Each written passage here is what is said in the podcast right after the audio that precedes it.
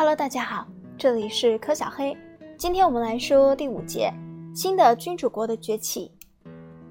到十世纪时，西欧已遍布封建小国，这些封建小国一点一点地蚕食已灭亡的查理曼帝国的土地和权力。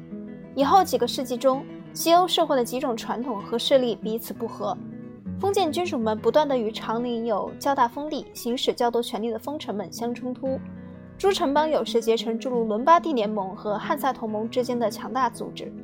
因此，为了反对这些集团的专一主义利益，此时兴起了一股为实现一个以罗马教皇或者以查理曼以及前任的后继者罗马皇帝为首的统一的天主教世界而不懈奋斗的势力。这些互相冲突的势力错综交织在一起，使政治生活中产生了各种水平的同盟和联盟，它们不断变化，无限多样。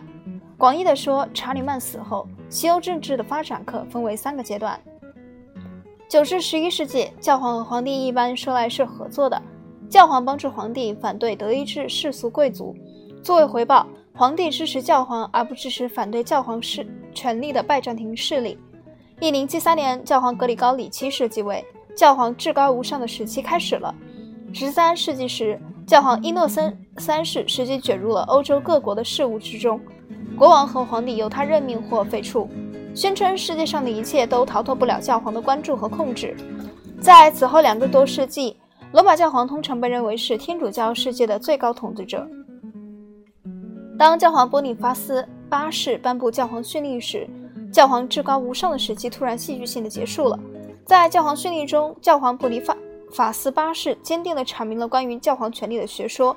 我们要声明，要陈述，要解释，要正式宣告，服从罗马教皇的统治是众生得救所完全必须的。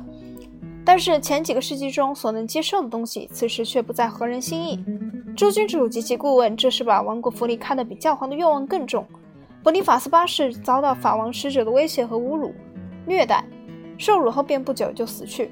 一三零五年，法国大主教当选为教皇，成为克雷芒五世。他未去罗马，而是以法国东南部的阿维尼翁为教皇驻地。此后七十年间，阿维尼翁的教皇们成了法王的工具，失去了其前辈在天主教世界的支配地位。